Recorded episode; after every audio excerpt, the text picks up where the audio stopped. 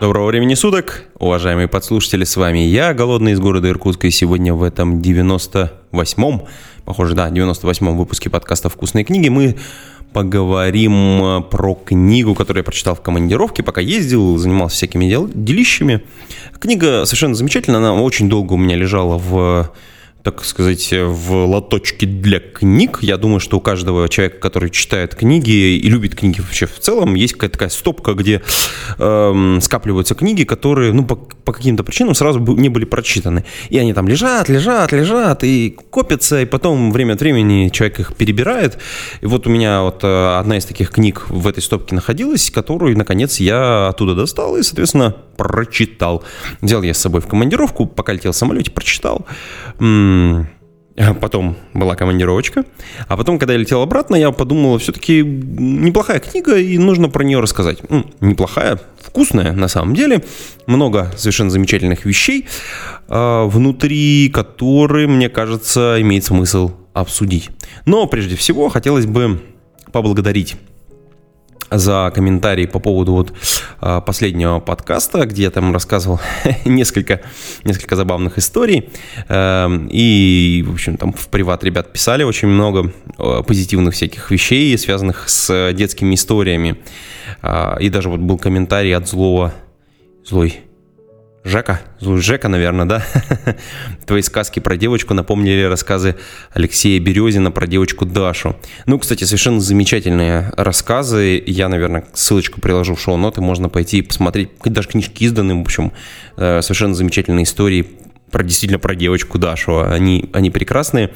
Э, у меня немножечко в другом ключе все сделано, но в целом это, как бы, в общем, наверное, напоминает. Мне кажется, в какой-то момент у пап просыпается такая вот эта творческая жилка, и особенно тех, кто э, некоторые связь чувствует со своим ребенком и очень глубоко погружен в жизнь своего ребенка, в общем, хочется как-то участвовать очень плотно, а если у тебя времени очень мало перед сном, то, в общем, как бы очевидно, что сказки вот там и рождаются.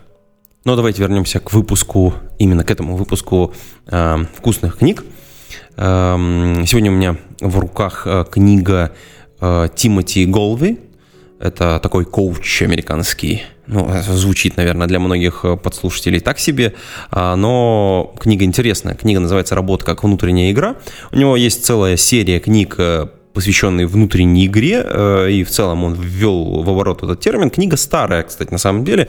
Э, не так давно она была переведена на русский язык. Э, если вот я правильно понимаю, если я правильно понимаю, сейчас мы туда переснем пару страничек. Книга вышла в 2018 году на русском языке, всего 304 странички в издательстве Ман Иванов и Фербер. Книга ну, на приятной бумаге отпечатана, плотная обложка.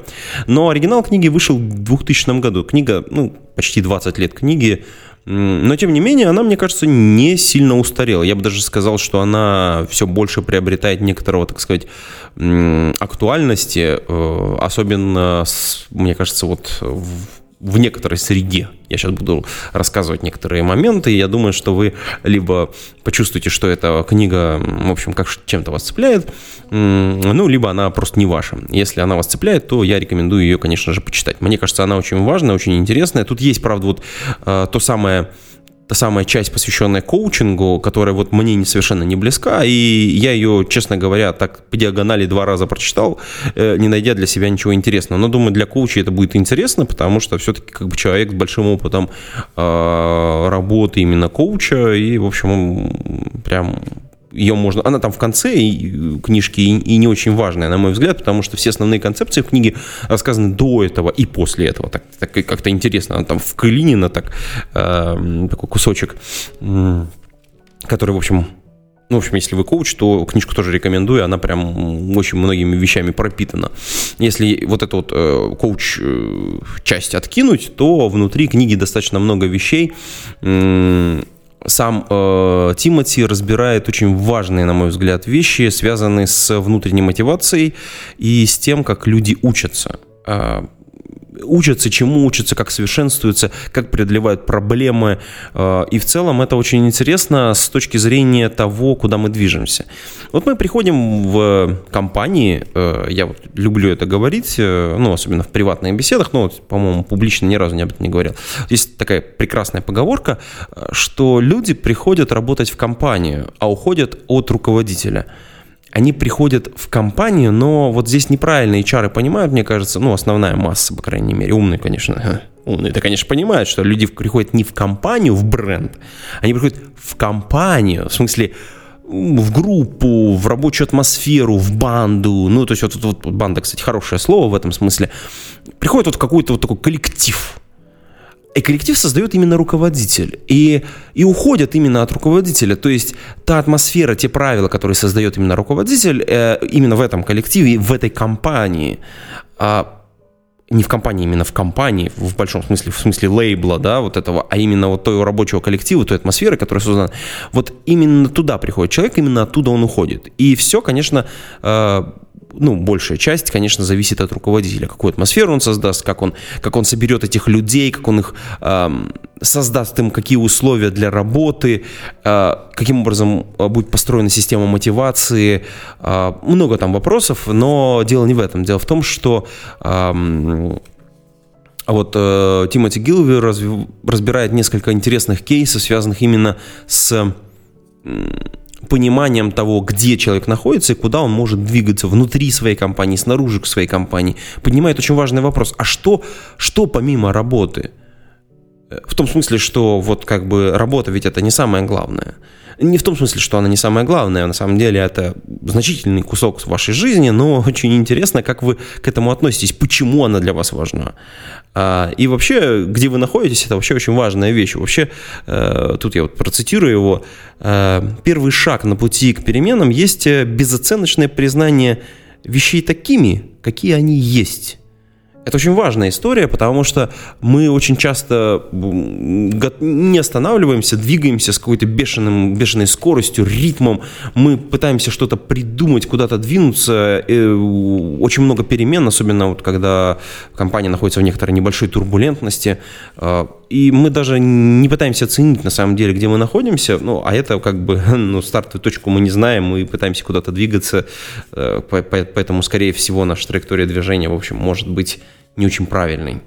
И понятно, что мы когда куда-то двигаемся, то у нас должен быть некоторый э, фокус э, движения нашего, некоторый, э, некоторые некоторое направление, вот, вот, вот направление, куда мы пытаемся попасть. И вот э, в этой книге достаточно много уделено внимания а, тому, как сфокусироваться, как понять, э, ну, сначала понять, где мы находимся, а потом, соответственно, понять, как э, произвести вот это фокусирование на движении в каком-то направлении. Тут есть забавное упражнение, которое я когда-то где-то где слышал, но здесь я его прочитал еще раз, понял, насколько оно совершенно замечательное. Вообще в книге много вот таких вот маленьких упражнений, которые запрятаны внутри текста, и если внимательно читать, то можно их распознать и, соответственно, провести для себя. Это, это совершенно замечательно, потому что, э, когда я летел в самолете, там, понимаете, в самолете вообще замечательно читать книги, потому что тебе там деваться некуда. Вот я из Иркутска в Москву лечу 5 часов. 5 часов – это, соответственно, 5 часов в банке, куда деваться некуда. И, собственно говоря, это совершенно замечательная возможность сфокусироваться на чтении. И, кстати, вот про фокус сейчас будет небольшая цитата. И, соответственно, сделать все возможные упражнения, потому что ну, все равно деваться некуда, делать больше нечего, и вот сиди, читай книжку. Вот. Это такое прекрасное внешнее давление, внешние ограничения, которые дают возможность тебе развиваться. Ну, соответственно, каждый перелет – это минимум одна прочитанная книга. А если туда и обратно, ну, понимаете, что это две прочитанных книги. Вот. Ну, такой лайфхак для тех, кто много летает. А, ну, так вот. Э, упражнение, которое мне очень понравилось, я когда его прочитал, я думаю, хо-хо-хо, я же его когда-то делал, и, в общем, оно очень эффективное, на мой взгляд. Э, итак, я цитирую. «А, можно попробовать разделить свое время на три части. Что бы вы сделали, если бы у вас была только треть имеющегося сейчас времени? А если бы у вас было две трети? Здесь, пожалуй, нужно остановиться, так как последняя треть будет занята делами, которые невозможно было предусмотреть. Это достаточно интересное упражнение, на самом деле, и вот если так его разделить, то первая часть посвящена вашего времени работе, вторая часть ну, наверное, каким-то вот личным, личному движению в каком-то направлении. И третья часть посвящена тем делам, которые появляются из ниоткуда и заполняют все свободное пространство. В общем, в целом я бы, наверное, так и поступал. И это забавно провести вот такое вот маленькое упражнение. Просто сядьте сейчас на листочке и напишите вот э, там, разделите там формат А4 листочек на три части э, и запишите дела, вот, которые можно успеть сделать вот в треть времени, которое у вас есть э, очевидно, что в большом городе э, вся жизнь человека, она сосредоточена ну, в рамках вот, там, 80 часов э, такого светового дня. То есть вы на работе находитесь, э, вот есть какие-то очень важные рабочие вещи, которые вы должны сделать, зафокусироваться, чтобы достичь каких-то результатов именно по работе. А есть какие-то вещи, которым вы должны научиться, потому что это важно именно для вас лично, но они связаны с вашей, допустим, профессиональной карьерой, э, возможно, хобби каким-то, целом, в целом чему-то. Есть еще какой-то кусочек времени, который будет однозначно съеден какими-то делами. Оставьте его пустым и попробуйте вот в рамках рабочего дня записывать туда, что вот такого происходит. Вы прям удивитесь, как быстро заполняется ваш э, вот этот листок делами и если вы вот первые два кусочка не заполнили, то вот этот третий кусочек очень быстро наползет на первые два, и вы не сделаете ничего очень важного, нужного и срочного. Вот. Конечно, книга э, «Работа как внутренняя игра» не была бы полной, если бы не давала некоторые рекомендации, советы, как поступать вот в этих ситуациях, как действовать в э, моментах, когда они, э, ну, таких в угловых моментах, так сказать, краевых случаях, когда происходят большие перемены, э, когда, соответственно, вы должны поменяться, э, а такое, ну, как бы, мы понимаем, регулярно случается, особенно в нашей такой изменчивой жизни, когда, в общем-то, не бывает, в общем, длительных этапов стабильности. Вот. И э, Правда, есть еще два момента, которые в книге мне очень понравились. Они не связаны напрямую именно с работой, э, а скорее они связаны лич- с личностью человека и, на мой взгляд, очень прекрасные и великолепные. Я считаю, что вот эти вот два упражнения нужно сделать. Первое из них, которое, как бы, на мой взгляд, оно не является упражнением, оно как бы вот так вот вскользь как бы упомянуто, но я считаю, что очень важная мысль. Оно по поводу акций. Представьте, что вы являетесь корпорацией, компанией и таким, не знаю, вышли на IPO. Вот.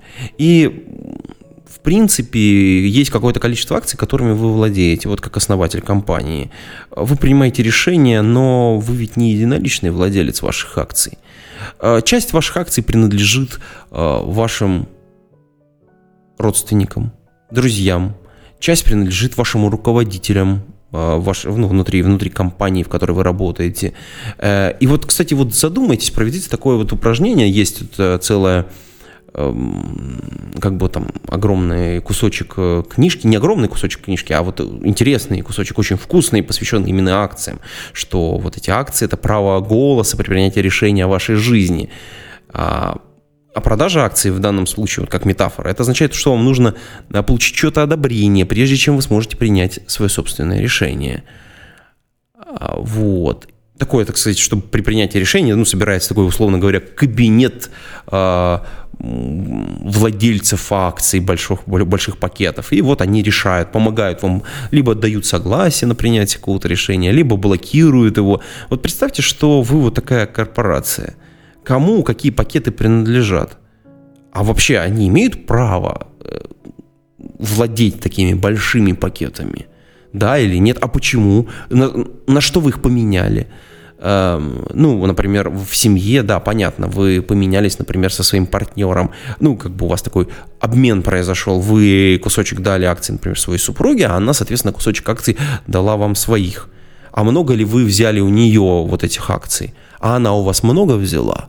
А еще у вас есть миноритарный акционер, например, ребенок, он тоже э, обладает, он, он не имеет права голоса, но вы учитываете его э, желание, э, ну вот при принятии решений тоже, да, вроде как не акционер, но вроде как тоже акционер. Он еще вам не говорит, не ставит, не выдвигает условия, но уже принимает участие вот в этом собрании акционеров, пока еще, так сказать, маленький пакет возможно. А есть люди, которые, в общем, не должны никогда владеть некоторыми акциями, а они владеют. В общем, это такое хорошее упражнение, если вы возьмете вот э, некоторые свои обстоятельства и возьмете тоже листочек А4 и проведете вот, это, вот такое упражнение, то есть возьмете, выпишите всех людей, которые влияют на принятие решений, ваших личных решений э, в тех или иных сферах, то вы увидите, что вы владеете не самым большим, возможно, пакетом акций и ваша жизнь вам может просто не принадлежать. Это, ну, как бы вот такая интересная история. Э, посмотреть на жизнь, на свою вот именно с этой точки зрения очень интересно, потому что вы можете понять, что вам надо как бы передоговориться с некоторыми людьми, по-другому поменяться акциями, а, вернуть, выкупить свои акции у кого-то, вернуть себе э, контроль за некоторыми пакетами – а, возможно, кто-то, в общем, мягко говоря, оборзел. ну, так бывает. Вот. Ну, в любом случае, забавная очень эм, как бы часть книги, которая, мне кажется, очень вкусная, и она заставила меня очень о многом задуматься. Э, у меня, конечно, внутренний аудит прошел очень, очень интересно, и я прям э, считаю, что многим нужно провести его, потому что это прям очень важно. Э, вот.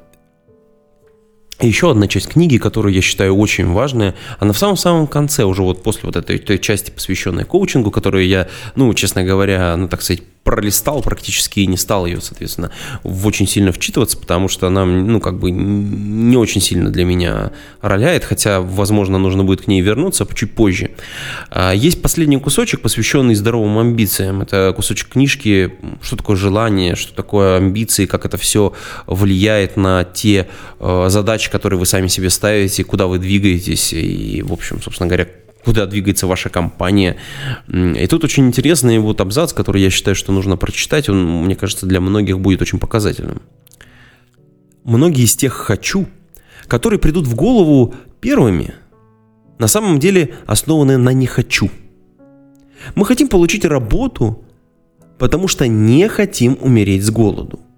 Мы хотим денег, потому что не хотим последствий неуплаты по счетам. Мы хотим работать, чтобы произвести хорошее впечатление.